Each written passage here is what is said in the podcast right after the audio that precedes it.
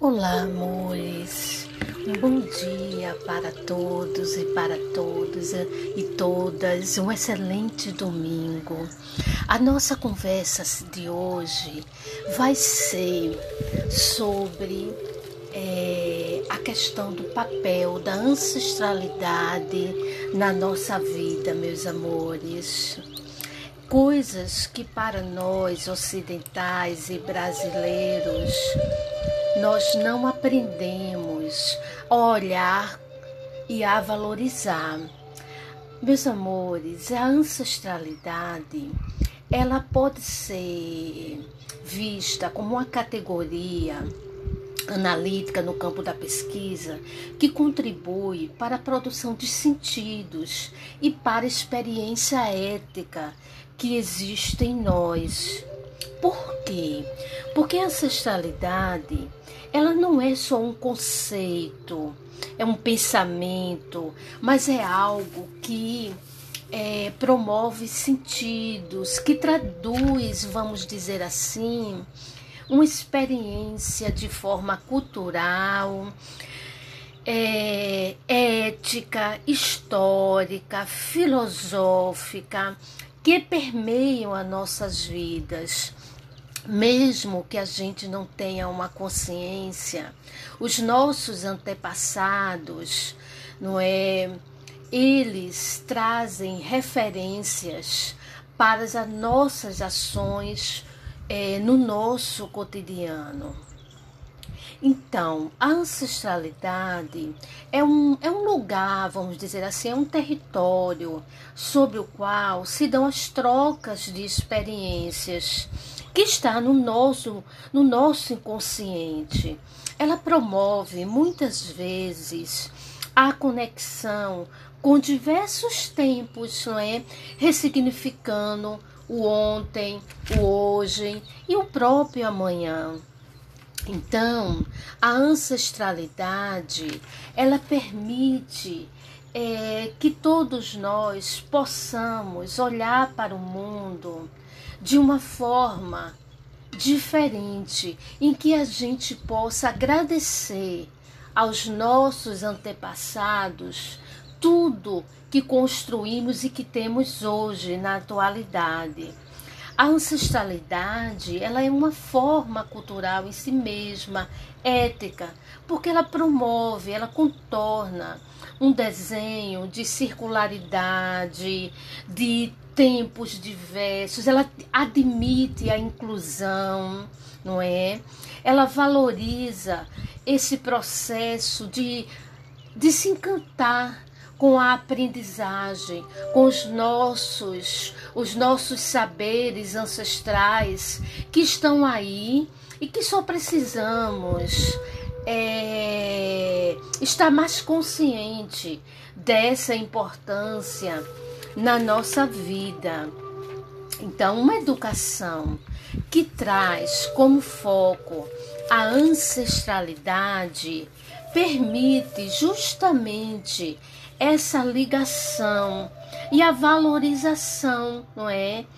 Estética dos diversos povos que aqui estão, estiveram no nosso planeta. Então, é preciso que a gente, vamos dizer assim, compreenda que a ancestralidade dos povos tradicionais ela se torna evidente, não é? Quando a gente vai se aprofundando e se apropriando, não é dessa herança biológica, material, espiritual, de cosmovisão, não é? Cada povo, cada grupo que está sobre o planeta Terra tem uma forma, uma cosmovisão, um modo de pensar, um paradigma diferenciado. Então, reconhecer e valorizar essa diversidade de povos e comunidades tradicionais leva-nos a compreender melhor a nós mesmos e todo esse processo de diferenciação do outro. Quando nós é, desvalorizamos o outro, nós não entendemos que o outro, na verdade, é nós mesmos, porque nós não estamos separados, porque tudo nos liga, não é? é, Viviane Mosé, num vídeo que ela trabalha, não é? O que a escola precisa aprender para poder ensinar. Ela diz, por exemplo, quando ela fala da ética, é, da gente pensar a ética do cuidado conosco mesmo. E esse cuidado conosco mesmo significa, na verdade, o cuidado com o outro, porque o outro, na verdade, sou eu também não é? Por quê? Porque todos os povos e todas as culturas elas, na verdade, estão interligadas e todos têm os saberes necessários é, para o nosso aprendizagem, tá? Então é muito importante a gente indagar sobre as sabedorias dos nossos idosos, dos nossos pais, dos nossos avós. Embora, não é quando a gente é muito jovem, a gente não compreende que os nossos pais, eles viveram um tempo diferente, que a gente entende de modo diferente hoje, mas que muita coisa precisa ser é tomada como referência, como conhecimento para esse olhar para si mesmo e o olhar para o outro.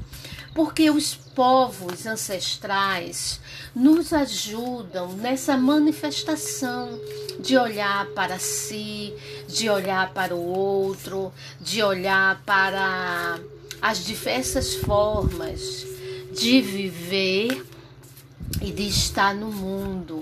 Então, isso, meus amados, é muito bonito, não é? Nos permite nos alinhar com novos, é, novos pensamentos. Então, antes de julgar, antes de criticar alguém, procure conhecer a história, não é? A cultura, o modo de viver, a ancestralidade de cada um. Porque com certeza é, o que caracteriza o povo brasileiro, embora ainda a gente não tenha essa consciência da importância, é esse processo de diversidade.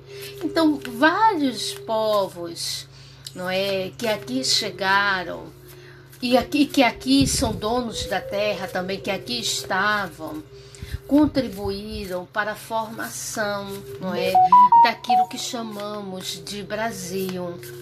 Então, reconhecer essa diversidade implica, meus amores, reconhecer quem somos e, consequentemente, estarmos mais leve diante é, da diferença, não é? Mais leve no sentido de compreender é, esse processo de diversas formas de vida. Então, quando a gente compreende que o outro ele pode ser diferente e que esse outro também faz parte de mim, a gente passa a ter um olhar diferenciado. No livro, é, de ancestrologia, é, sanando com os nossos antepassados. É, Pedro Angel, ele enumera, vamos dizer assim, dez passos para que a gente olhe e trabalhe a nossa ancestralidade entender, por exemplo, o primeiro passo que ele fala é que a gente precisa dar conta, não é? De que nós estamos numa família que tem história, que nós temos vínculos emocionais.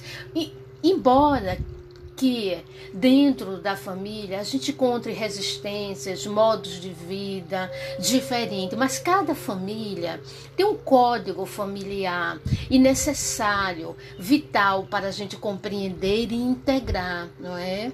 O passo dois é, que ele coloca é para escutar, não é, os nossos ancestrais, é necessário criar um espaço dentro da nossa casa, onde que a gente considere um espaço sagrado, com fotos, né, um lugar que podemos fazer uma conversa, né, honrar os nossos ancestrais, é, agradecer, não é, e também é, recuperar saberes dessa ancestralidade.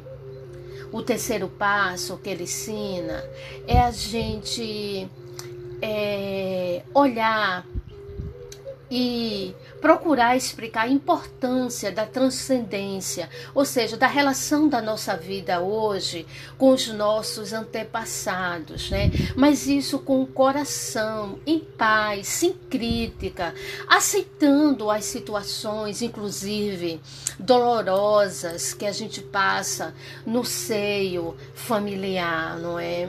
Buscar fotos, esse é o quarto passo que ele dá, buscar foto do nosso, da nossa mãe do nosso pai, dos nossos antepassados e buscar curar com amor todos esses processos difíceis que existiram na família.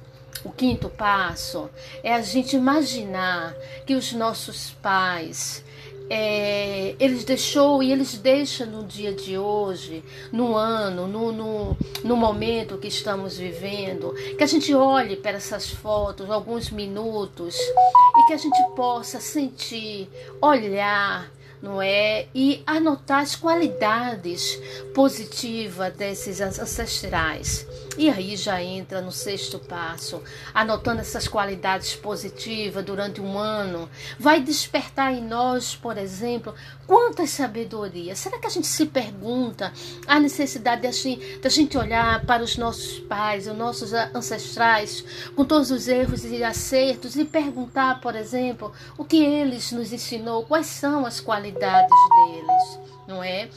Então, nesse sexto passo, anotar essas qualidades durante o ano e ir aprendendo, olhando de forma positiva e verificando o que, é que, que daquilo que foi ensinado, que está em nós, não é?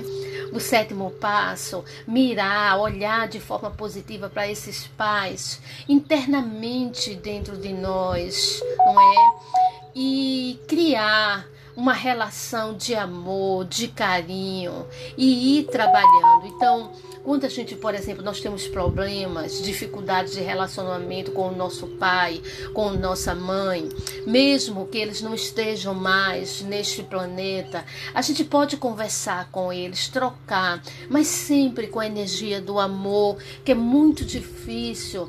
É, esse amor universal, não é? Esse amor que que não tem a ver com paixões, é um amor que a gente busca encontrar é, na sabedoria do outro.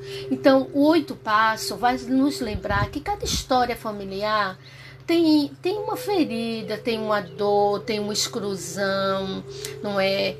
É tem uma energia de, de, de, de fuga, é, tem uma energia, mas é nesse processo que a gente precisa entender que a gente pertence. Anotar essas questões que você lembra, não é?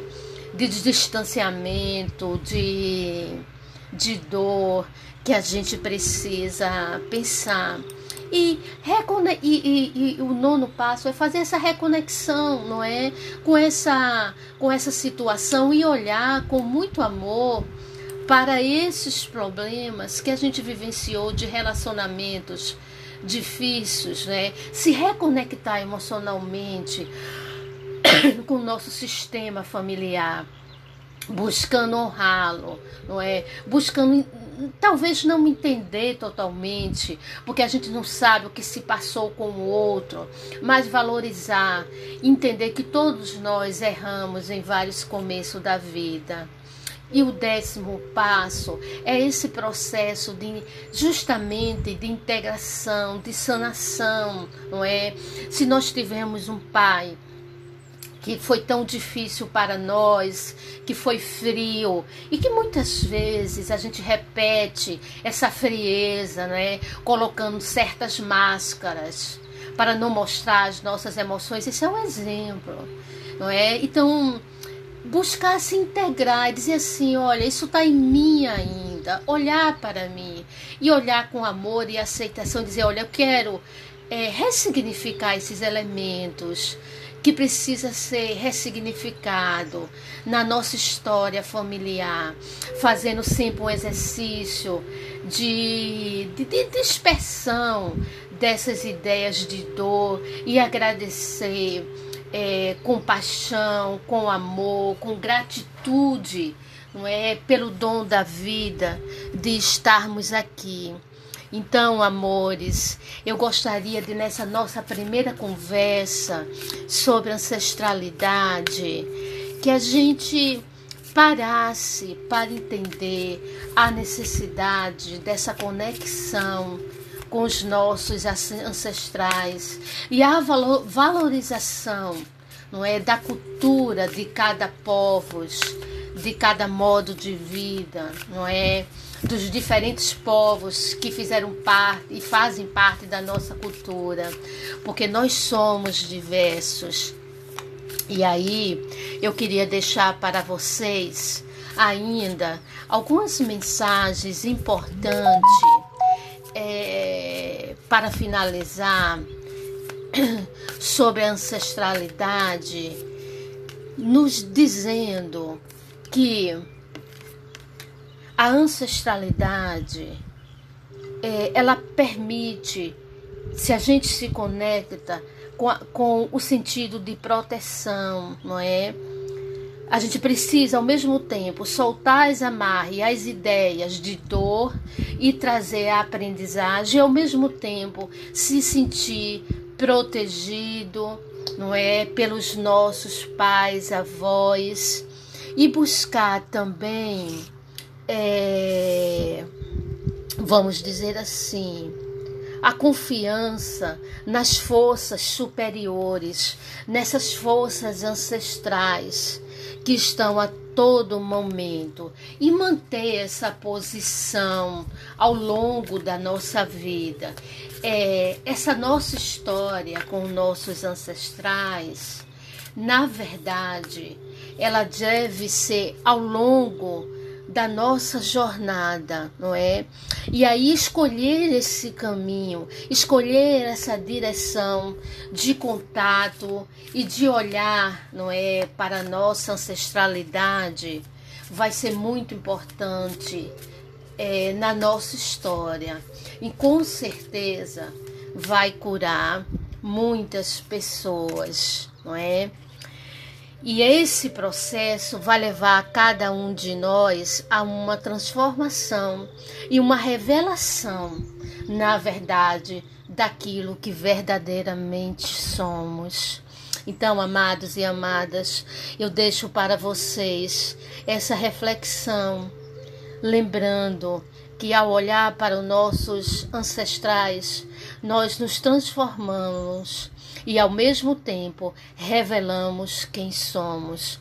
Um beijo, um beijo carinhoso para todos e todas e um abraço fraterno.